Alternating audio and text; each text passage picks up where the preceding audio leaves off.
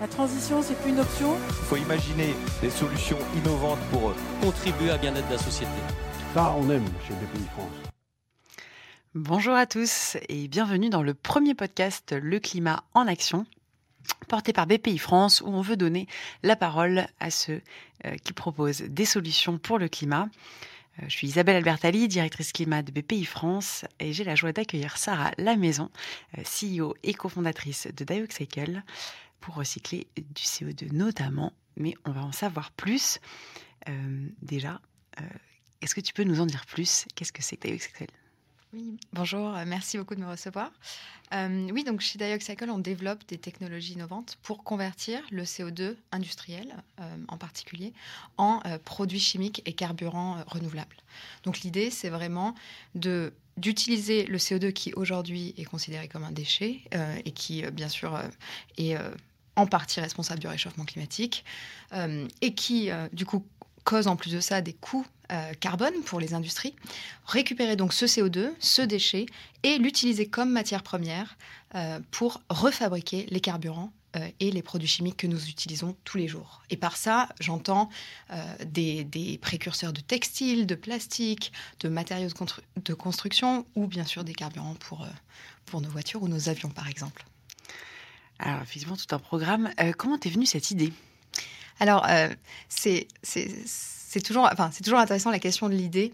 Euh, il y, y, a, des produits, enfin, il y a des produits effectivement dans dans les, dans les startups qui, qui sont vraiment une idée de produit. On pense par exemple à l'iPhone, euh, l'iPod, et c'est vraiment une idée produit révolutionnaire. Dans notre cas, ce qui est, ce qui est révolutionnaire, c'est pas vraiment l'idée de recycler du CO2, parce que euh, cette idée, elle est, euh, elle, est, elle est montrée tous les jours par la nature, qui fait de la photosynthèse, qui récupère le CO2.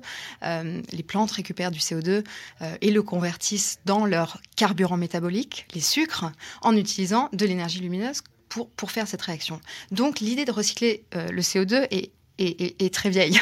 En revanche, ce qui est euh, révolutionnaire dans ce qu'on fait, c'est plutôt l'ambition de le faire à l'échelle industrielle, à des efficacités énergétiques qui font que l'équation économique, à la fin, a du sens et qu'on va donc pouvoir transformer ce CO2 en des produits chimiques et des carburants qui sont à des prix raisonnables par rapport aux fossiles. Aujourd'hui, la plupart de ces carburants et de ces produits chimiques sont, euh, sont fabriqués à partir de, bah, de, pétrole, de raffinage du pétrole. Euh, et il faut imaginer que le pétrole, c'est c'est en fait de, de l'énergie chimique accumulée pendant des millions d'années pour laquelle, pour laquelle on ne paie pas vraiment. Et donc, euh, se dire qu'on va récupérer du CO2, qui est donc un déchet, donc qui n'a pas d'énergie, qui n'a plus d'énergie, c'est un déchet de combustion, et le retransformer en ces carburants, ça va demander quand même d'apporter l'énergie euh, nécessaire pour refabriquer ces, carburants. Et ça, ça, ça, coûte cher si ce n'est pas fait de façon efficace. Mmh. Voilà. Et donc, donc l'idée chez Dioxycle, c'est que euh, on peut développer, enfin mettre à l'échelle la technologie sur laquelle on a travaillé dans le laboratoire pendant cinq ans avant avec mon cofondateur euh, David Wakeley dans, nos, dans différentes institutions euh, pour, euh, pour en faire un produit industriel qui va, qui va permettre d'apporter une des réponses au réchauffement climatique. Donc en gros, tout est parti de cette idée qui en fait existe dans la nature. tu as fait donc ces cinq ans de recherche et beaucoup travaillé sur ce sujet-là. L'idée c'était de savoir déjà quel était le procédé pour se capter le CO2, c'est ça, avant ensuite de passer dans une phase plus industrielle. Comment ça fonctionne exactement? Enfin un peu plus la tête dans le capot. Euh, euh, comment ça fonctionne? Oui, alors, euh, donc nous, ce qu'on développe comme technologie, c'est de, de l'électrolyse basse température. Donc, qu'est-ce que c'est? Donc, un électrolyseur, ça va être en fait des, des sortes de, de surfaces actives, qu'on dit catalytiques. et on va exposer le CO2 à ces surfaces. Et ces surfaces, quand, elles sont, quand elles sont alimentées en énergie électrique, elles vont permettre d'attraper ce CO2, de le, de le, on va dire, dégrader en ses atomes constitutifs, et notamment le carbone, et le recombiner en différentes molécules qui sont, les qui sont des carburants ou des produits chimiques. Voilà. Donc c'est vraiment, l'électrolyse, c'est vraiment prendre de l'énergie électrique et, euh, et euh, comment dire, la pomper dans, dans la molécule de CO2 pour recréer des liaisons carbone-carbone qui sont des liaisons énergétiques et qui sont ce que constitue un carburant. Parce que ce qui se passe dans votre voiture, euh, quand vous mettez du carburant dans votre voiture, c'est que vous mettez des, sortes, de longues chaînes carbonées. Vous le mettez dans le moteur. Le moteur va permettre de casser ces, ces, liaisons et va dégager l'énergie qui était contenue dans euh, ces liaisons et aussi les déchets, c'est-à-dire les carbones individuels sous forme de CO2.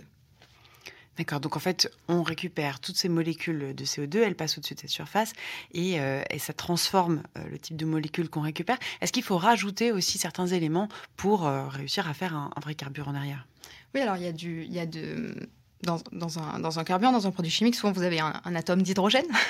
Donc vous allez vous allez devoir trouver une source de cet atome. Et nous, dans, dans notre cas, on utilise de l'eau. Donc on est vraiment euh, une, une, une, technologie directe qui va prendre ce CO2 et convertir ce CO2 en le produit final en utilisant de, des atomes d'hydrogène euh, qui viennent de la molécule d'eau.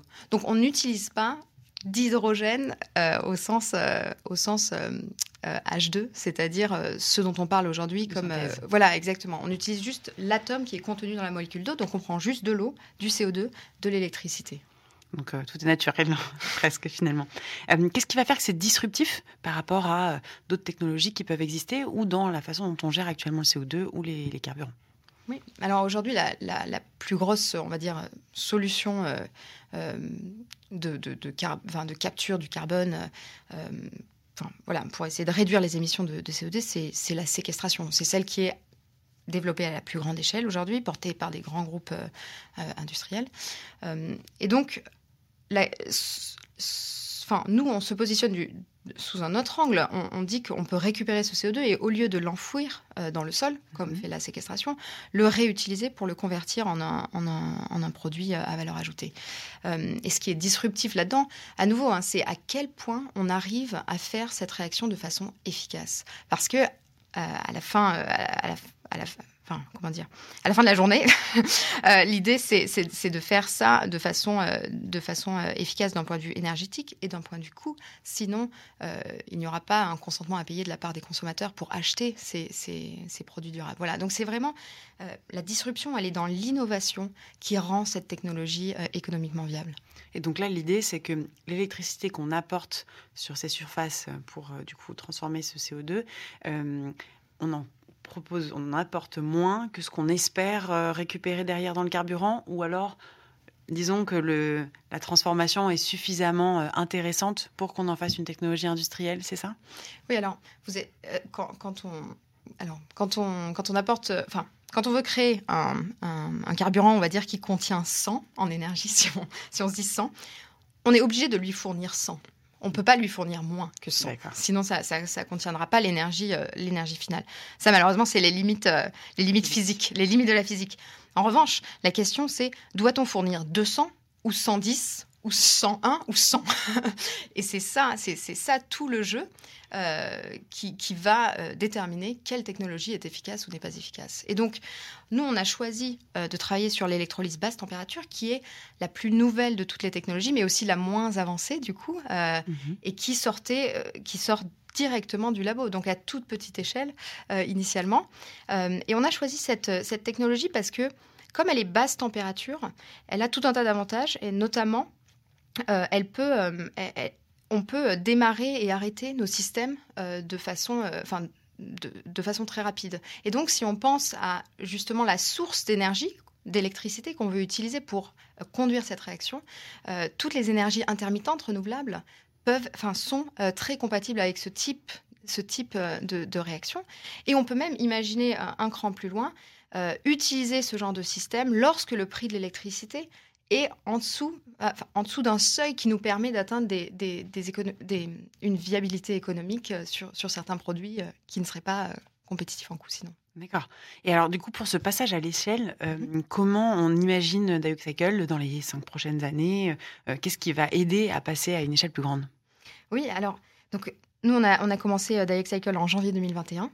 La première chose qu'on a faite, c'est, on va dire, deux ans en sous-marin R&D à euh, passer de l'échelle du centimètre carré, on va dire, du laboratoire, à ce qu'on appelle un stack, euh, c'est-à-dire notre, électrolyseur à une, plus grande échelle, euh, qui permet de convertir euh, de l'ordre de la dizaine, enfin de 10 à 50 kg de CO2 par jour. Donc on a fait un fois 1500 en termes de scale-up, et on a, fait du coup aussi le, même en termes, pas le même, mais on a fait aussi un scale-up en termes d'équipe.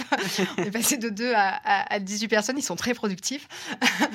et, euh, et, donc ça, ça c'était les, les, les, deux ans, les deux ans derrière nous. Et on, a, on, a, on est vraiment parti de façon, on va dire, agnostique en regardant les, les, les, les techno-economics de notre, de notre réaction en se disant quelles sont les hypothèses qui doivent être forées en termes de performance pour que cette technologie soit économiquement viable? Et on les a adressées les unes après les autres pendant ces deux années. Et donc là, on est dans une phase où on a, euh, atteint euh, pas mal de nos de, nos milestones. Et euh, le but maintenant est pour nous de passer de cette phase de démonstrateur en laboratoire à des phases de démonstrateurs, de, petits démonstrateurs d'abord sur site industriel, puis de prototypes industriels. Et donc, le, enfin, voilà, le, l'idée, c'est vraiment d'aller montrer maintenant à nos partenaires industriels, émetteurs de CO2, utilisateurs de carburants et de produits chimiques, euh, qu'on qu'on peut, euh, grâce à cette technologie, vraiment bah, résoudre leurs problèmes et que cette technologie réagit bien en environnement représentatif avec leur type d'émission, euh, leurs contraintes, euh, euh, etc. Voilà. Et donc, euh, à horizon 5 ans, l'idée, c'est d'avoir vraiment démontré euh, à l'échelle de, de, très larges prototypes industriels, donc on va dire de, la tonne par jour convertie à, la, dizaine de tonnes converties sur les différents produits qu'on vise, dont je n'ai pas encore parlé, mais euh, voilà, pour, pour avoir la validation qui permet ensuite de passer à, l'industrialisation et, à une phase commerciale. Sachant que du coup, on irait à la sortie euh, des cheminées des usines ou euh, en fait on le, on récupère et ensuite on le transforme ou on peut se mettre directement euh, en lien géographique, j'ai envie de dire à côté de ces usines pour euh, passer à cette échelle industrielle? Oui, euh, oui, oui. Et c'est euh, aussi un, enfin, comment dire, un, un parti pris hein, de notre côté. Euh, on pense vraiment qu'il y a énormément de valeur à faire de, de l'intégration dans des procédés industriels. Mmh. On pense que, enfin, c'est même pas qu'on pense. L'industrie euh, chimique, par exemple, aujourd'hui, euh, et euh, enfin, c'est des, des, échelles absolument monumentales hein, dont on parle. C'est des, des, des, centaines de millions de tonnes de produits fabriqués par an. Mmh. Donc, il faut réaliser quand même l'échelle de l'industrie euh, dans laquelle on, entre. Voilà. Et j'ai pas envie de dire qu'on essaie de disrupter, parce que ce qu'on essaie de disrupter, c'est, ce sont leurs émissions. Mais je pense qu'il faut travailler avec ces partenaires qui ont déjà euh, des actifs qu'ils ont déjà amortis euh, pour réussir justement en mettant tout ça ensemble euh, à offrir une proposition de valeur économique euh, très attractive qui les pousse à adopter ce genre de technologie maintenant. Et donc s'intégrer dans des procé procédés existants, ça va permettre d'avoir des synergies, de valoriser des, actifs existants et donc d'avoir la proposition la plus attractive possible pour, pour déployer cette transition. Oui, en étant plus proche du coup. Euh, oui, pardon. De façon, non, mais c'est ça, effectivement. Hein. Euh, il y a tout le côté euh, viabilité euh, économique, mais qui se, se, construit avec les partenaires. Peut-être de façon plus générale sur cette techno, on a souvent pas mal de questions. quel est un peu le vrai du faux? Et donc, j'aurais trois questions pour toi, pour savoir si on est dans le vrai ou pas. Vrai ou faux Est-ce que le CO2 peut devenir le carburant de demain? Alors. faux dans le sens où le CO2, c'est un déchet, ça n'a pas d'énergie. Ce qui est important dans un carburant, c'est son contenu énergétique. Donc en soi, le CO2 n'ayant pas d'énergie, ce n'est pas un carburant. Mmh. Alors, il est très difficile à faire réagir. Mettez-le dans votre voiture, il ne se passera rien. Mais euh, en revanche, il contient ce carbone qui peut être utilisé comme matière première pour recréer des carburants durables. Il faudra quand même apporter l'énergie pour retransformer ce CO2 en le carburant euh, ou en le produit chimique. Voilà, c'est ça. Donc ça peut être la matière première pour nos carburants de demain. D'accord. Alors, vrai ou faux, il n'y a qu'une façon d'absorber euh, le CO2 le, et de le recycler. Go. Alors, euh, euh, faux. Il y a plusieurs manières, enfin, il y a plusieurs types de technologies qui existent, on va dire.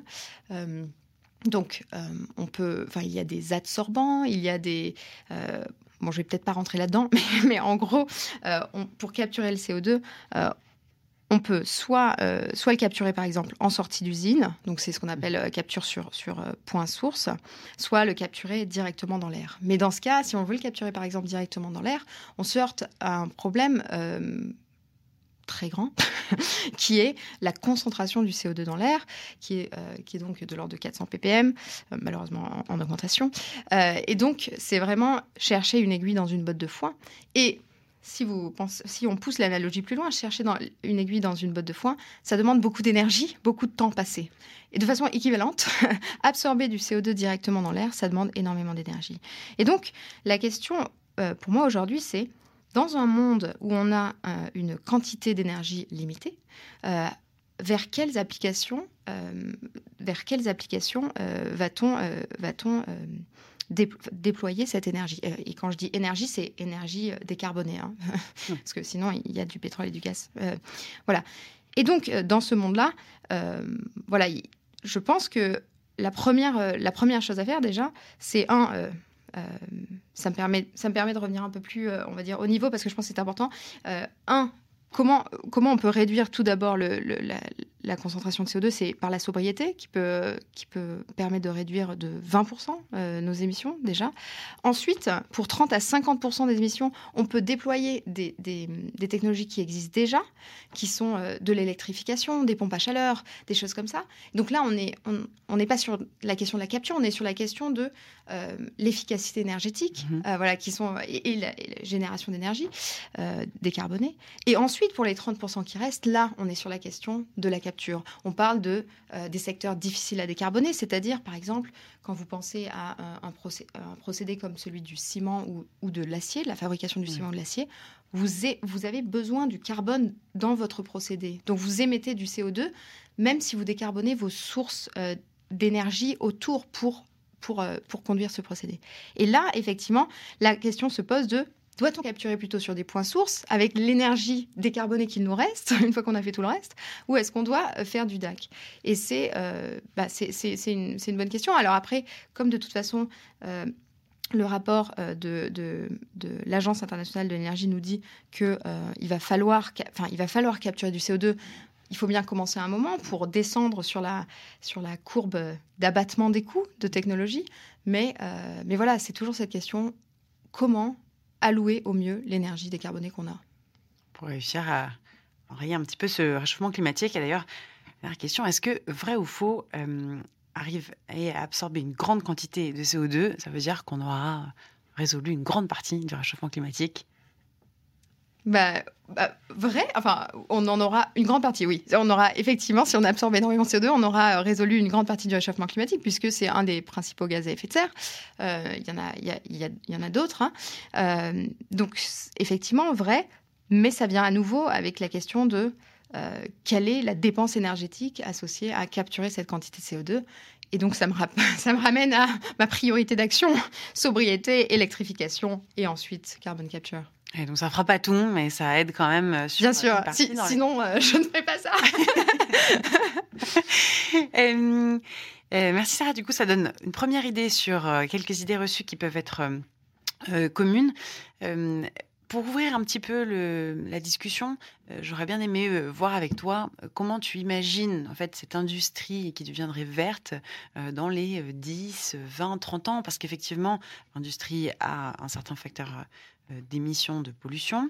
Euh, il y a déjà des premières euh, technologies ou en tout cas des changements de procédés qui permettent de se décarboner.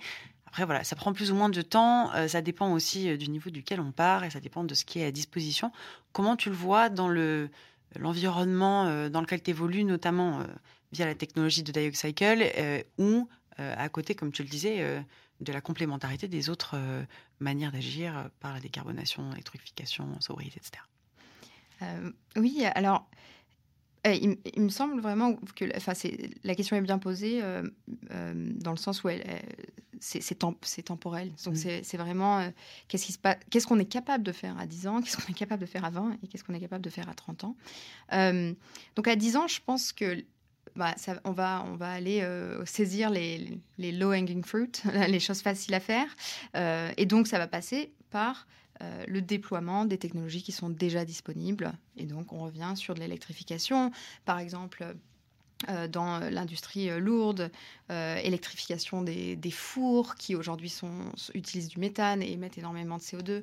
Donc des choses comme ça qui sont disponibles, qui représentent des investissements. C'est là que le, soutien des, des, gouvernements et autres est important pour aider cette, cette industrie à faire ces investissements, ces investissements maintenant pour, pour l'avenir. Ensuite, euh, en, parallèle, il y, a, donc aussi toutes ces, technologies donc, de, capture et de séquestration et ou d'utilisation euh, qui, sont en fait euh, ad hoc, en fait, qui, permettent de se pluguer sur des systèmes existants et de d'améliorer leur, enfin de réduire leur empreinte carbone sans changer le procédé industriel lui-même. Donc ça aussi, c'est très intéressant. Donc il y, a, y, a pas mal de projets de, de, séquestration aujourd'hui qui sont quand même de de plus en plus à l'échelle. C'est la technologie de, de, carbon capture, enfin CCOS la plus avancée, on va dire. Euh, et puis il y a d'autres technologies comme la nôtre qui vont aussi se, se, développer dans les dix prochaines années pour aller adresser différents types de secteurs en fonction de leur, euh, de leur force euh, et, voilà, et, de leur positionnement. Dans notre cas, par exemple, c'est, notre technologie est vraiment très adaptée pour l'industrie, l'industrie de la chimie, mmh. puisqu'on est capable de récupérer enfin, leurs émissions et de le retransformer en, une matière première qu'ils peuvent réutiliser sur site. Par exemple, nous, on fait du monoxyde de carbone, qui est un, qui est un précurseur de polyuréthane. On fait aussi de l'éthylène, qui est le plus gros précurseur au monde de plastique, textile, etc. Donc euh, voilà, ça, c'est vraiment euh, le cas d'usage, on va dire, parfait pour notre technologie, pour l'industrie du carbone elle-même, c'est-à-dire l'industrie de la chimie.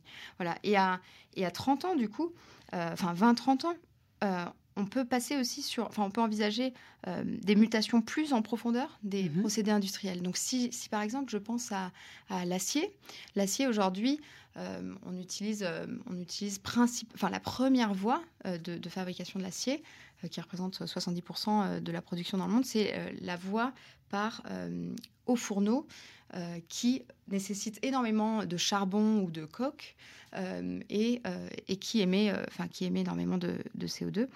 L'acier, c'est 7% des émissions, entre 4 et 7% des émissions mondiales de CO2, donc c'est énorme. Or, donc aujourd'hui, ils ne peuvent pas changer ce procédé-là. Comme je disais, ce procédé-là a besoin, a besoin, si on choisit cette route, de, de, carbone. Donc on ne peut pas voilà, on peut faire du, de, la de, la capture carbone sur ce genre de, de système, mais on ne va pas changer le procédé facilement. En revanche, il y a d'autres technologies qui se développent dans ce genre d'industrie, euh, à base d'hydrogène par exemple, mhm. euh, et qui vont donc euh, permettre de fabriquer de l'acier à partir du minerai de fer en émettant beaucoup moins, beaucoup moins de, de, CO2. Mais dans ce cas, on a besoin de changer l'architecture des fours, l'infrastructure autour, et aussi de développer en parallèle toute la filière hydrogène pour être capable d'alimenter, euh, enfin de, de, de, comment dire, matière première. Euh, voilà, de de, de, la, la, la, demande pour l'hydrogène dans, dans, ce genre de, de, site, qui, qui est absolument gigantesque. Hein. Il, faut, il faut visiter euh, ces aciéries pour se rendre compte de ce que ça représente. Et voilà, et ça, c'est plutôt ce qui va se passer à 30 ans, parce que ça, ça demande énormément d'investissements. Et si vous avez des hauts fourneaux qui ont été euh, construits dans les dix, dernières années, on ne peut pas leur demander d'abandonner de, de, leurs actifs qui ne sont pas amortis. Enfin, ça, enfin, ça, c'est très difficile à demander. Euh, voilà. Et donc, il faut, euh, il faut être réaliste. Je pense qu'il faut embrasser la, la, enfin, comment dire, la réalité. enfin, c'est pas embrasser. enfin, voilà, bref. il faut. bon, vous m'avez comprise.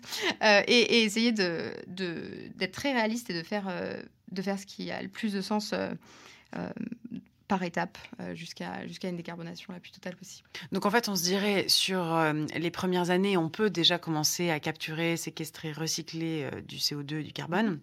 Mais ensuite, euh, on espère que euh, euh, les procédés vont évoluer, ils sont plus complexes à faire changer, donc ça risque de prendre un peu plus de temps. Est-ce que, une fois que ces procédés ont évolué, on s'attend quand même peut-être à ce qu'il reste encore du, carbone à capturer, à séquestrer Est-ce qu'on se dit à partir de là, ah ben, on sera suffisamment à l'échelle et donc le timing devrait aussi être bon? Ou est-ce qu'en fait, on n'est pas du tout sur les mêmes échelles de temps et voilà, il y aura peut-être des ajustements à prévoir D'où pour l'instant, là, dans le, en court terme, on a fait une version sobriété euh, cet hiver, mais euh, est-ce que ce serait différent dans le futur? Oui, euh, alors dans le futur, je pense que la, les technologies de, capture carbone et, conversion ont toute leur place mmh pour réinventer justement l'industrie de la chimie, l'industrie du carbone. Donc réinventer une chimie qui n'est pas basée sur le pétrole, mais qui est basée sur du CO2 capturé, soit sur des points sources restants, soit dans l'air, soit sur des sources euh, biogéniques. Voilà, pour faire des, produits euh, négatifs en carbone, si on, si on prend du CO2 de l'air ou des choses comme ça. Donc non, il y aura une place, mais c'est qu'aujourd'hui, ces technologies de capture, euh, séquestration, utilisation, elles, peuvent être déployées sur tout un tas d'industries qui, qui n'ont pas encore décarboné leurs procédés. Mmh. Mais à terme, on espère que toutes ces industries qui qui n'ont pas forcément besoin de carbone s'ils changent leur procédé n'auront plus besoin de ce genre de, ce genre de système et que ces systèmes seront euh, suffisamment à l'échelle pour, euh, pour bah, remplacer une grosse partie des procédés, euh, des procédés de la chimie. Voilà, donc pour moi, ça reste, c'est les mêmes, ce sont les mêmes échelles de temps par nécessité, parce Ouais. qu'il faut que ça marche. Ouais. Il faut atteindre net zéro en 2050, sinon euh, on a un gros problème. Et alors, ce que je comprends dans ce cas, c'est que la dynamique euh, d'une industrie verte, ce serait, outre le fait de se décarboner, essayer de devenir une industrie qui réutilise actuellement ses déchets euh, plus en matière, euh, et qu'en fait, on créerait une industrie beaucoup plus circulaire.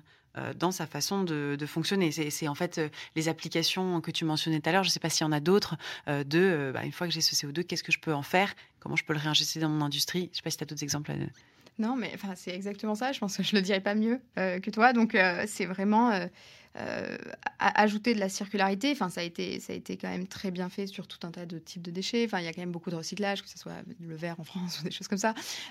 Donc voilà, il faut, il faut ajouter de la circularité partout où on peut, et, et, ça nous permettra d'avoir ce, ce- cycle où on n'ajoute pas euh, plus de CO2 à la surface de la Terre en extrayant encore plus de pétrole, et, on restera, on va dire, voilà, à- ça sera euh, un jeu à somme nulle, si possible, ou pas loin d'être à somme nulle, voire à, somme négative si en plus on fait de la capture et de la séquestration euh, du CO2. Ouais, effectivement. Donc bon, là globalement, on a suffisamment de CO2 pour avoir assez de matière pour, euh, Oui, il y a pas, malheureusement, il n'y a pas de problème. pour partir encore assez longtemps.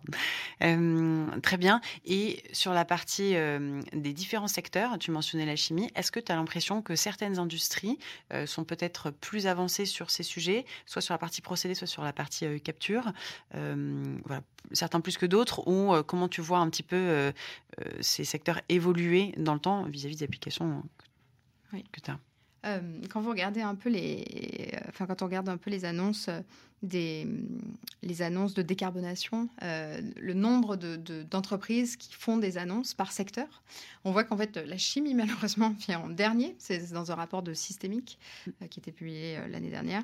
Euh, en revanche, vous avez, euh, vous avez d'autres types de, enfin, on a, on a d'autres types de d'acteurs qui sont beaucoup plus, euh, euh, comment dire, euh, à, à l'avant-garde, notamment euh, l'industrie de l'acier. Enfin, il, il y a des, il y a des acteurs absolument euh, remarquables dans, euh, dans l'industrie de l'acier qui ont, enfin, qui ont réfléchi à ces problèmes, je pense, depuis des années et qui ont, en- enfin, qui ont entamé des, des, des transitions ou au moins des, des, des études de faisabilité sur tout un tas de choses euh, depuis, depuis assez longtemps. Donc, moi, c'est c'est une industrie qui m'impressionne beaucoup. Euh, bon, la chimie, euh, la chimie, euh, elle a aussi des, des- on va dire, des contraintes de marge enfin, énormes. Enfin, l'acier aussi, mais voilà, c'est l'industrie de la, chimie, la pétrochimie, c'est toujours, euh, euh, toujours difficile euh, parce qu'ils ont une ressource pas gratuite, mais presque. Donc voilà, il faut, il faut vraiment avancer dans la technologie pour, pour pouvoir motiver ces transitions et leur proposer quelque chose d'économiquement attractif. Ouais, C'est-à-dire que même en faisant une industrie euh, circulaire, euh, bah, le modèle économique euh, va pas non plus être si évident. Ça, ça risque d'être assez chamboulé euh, pour pouvoir réussir à, à ce que ça passe vraiment à une échelle où on, change complètement. Oui, alors ça, ça dépend des produits. Et nous, euh, enfin, chez Dioxycle, justement, on se focalise sur les produits euh, sur lesquels on, a ce, on est à la jonction entre des performances suffisantes de notre Mhm. technologie et, et comment dire, euh, des émissions telles de l'autre côté que quand on fait la somme des, des incitations euh, à, à- à- à faire la transition et la proposition de valeur, on arrive à quelque chose euh, qui est attractif. Mais voilà, il y a vraiment, euh, il faut, vraiment étudier au cas par cas chaque procédé Mhm. pour trouver les synergies et euh, aller, euh, aller proposer un, un- un procédé intégré qui, qui, a, qui a plus de sens que l'existant. Bah, merci beaucoup, Sarah. On arrive euh, au bout de notre euh, demi-heure euh, d'échange. Ça permet un peu de comprendre cette équation assez complexe entre l'intégration de cette technologie, la viabilité économique et ce que pourrait devenir notre industrie circulaire. Du coup, dans le futur, on l'espère le plus proche possible pour que cela fonctionne. Donc, on va arrêter cette vidéo et je vous donne rendez-vous au prochain Climat en action avec une nouvelle solution. Donc encore merci euh, Sarah. Merci beaucoup. La transition, c'est plus une option, Il faut imaginer des solutions innovantes pour euh, Contribuer à bien-être de la société. Ça, on aime chez BPI France.